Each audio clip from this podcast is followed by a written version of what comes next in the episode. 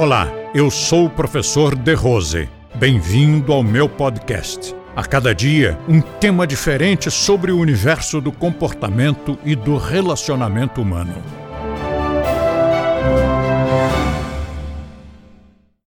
Normalmente, a gente pensa em ter um cão, já pensa logo em comprá-lo.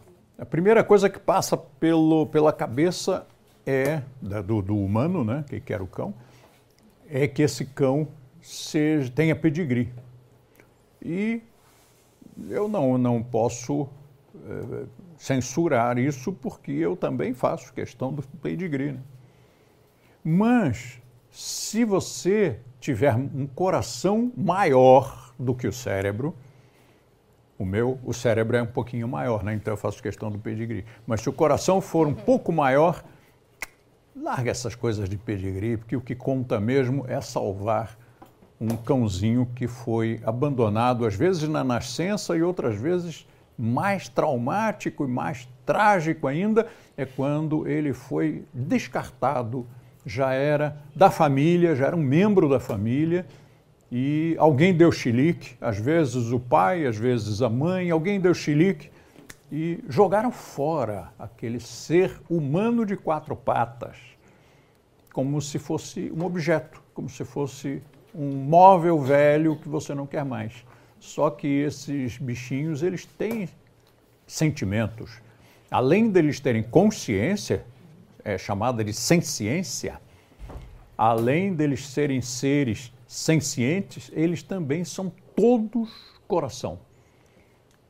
Os cavalos também são, os porquinhos também são, os animais todos têm muita emoção, mas os cães parecem ter mais que os outros animais parecem ter mais. Talvez porque eles convivam com o ser humano há mais tempo. Algumas teorias dizem 20 mil anos, outras dizem 30 mil anos que eles estão convivendo conosco.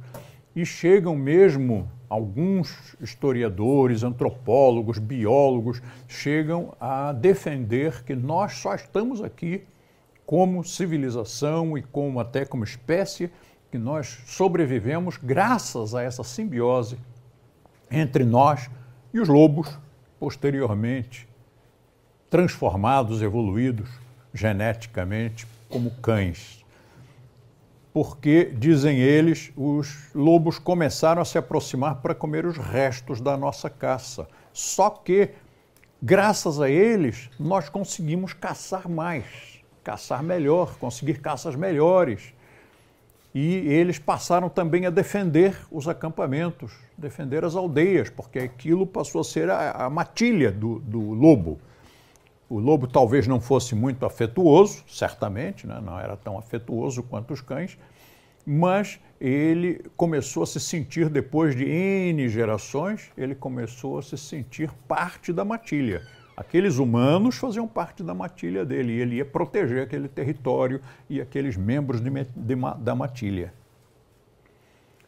A epigenética defende que em poucas gerações você consegue produzir transformações no, na herança daquele animal. O animal muda, até fisicamente, como mostrou aquela experiência com as raposas lá na Sibéria que em poucas gerações, se não me engano ali foram 10 ou 20 gerações, é, as, as, as, raposas que foram tratadas em cativeiro, que foram alimentadas pelo ser humano e, e ganhavam um carinhozinho, eles foram cruzando aquelas que eram menos agressivas. No início, me parece que a intenção era apenas tratá-las, criá-las para matar e, e, e comercializar suas peles e, por consequência, acabou virando uma experiência científica, porque em apenas umas poucas gerações houve mudanças de comportamento e mudanças, no, mudanças físicas naquelas, naquelas raposinhas.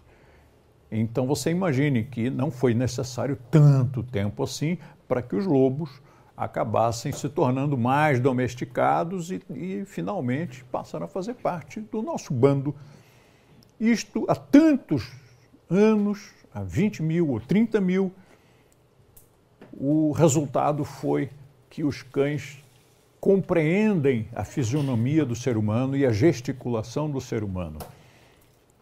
Pesquisas recentes mostram que nem os chimpanzés, que são muito mais próximos evolutivamente do ser humano, nem os chimpanzés compreendem os gestos que nós fazemos. Quando você aponta, o cão olha para lá e o chimpanzé não olha. O lobo, lobinho, filhotinho, quando, mesmo tratado, nasceu já em cativeiro junto com seres humanos, quando soltam o lobinho, filhotinho de três meses, quatro meses, ele não vem em direção ao ser humano, ele vai noutra direção. O cão, você solta o cãozinho, ele pode ter dias de vida, ele vem todo alegrinho na direção do ser humano. O filhotinho do cão gosta do ser humano, ele tem uma atração pelo ser humano, assim como nós também temos pelo cão. Então, isto é, é um amor que vem de longa data. E o cão, com todo esse amor, de repente alguém joga fora. Joga fora. Ou cria o filhotinho, ou pior, o adulto. Isso é uma maldade. Então, se você pensa em ter um cão, eu compreendo que você queira um cão de pedigree, mas pense dez vezes se você não ficaria também satisfeito e, e talvez até muito mais realizado de resgatar um animal que não tem lar. Então, adotar, no caso do cão, é sempre mais nobre, mais elegante, mais digno.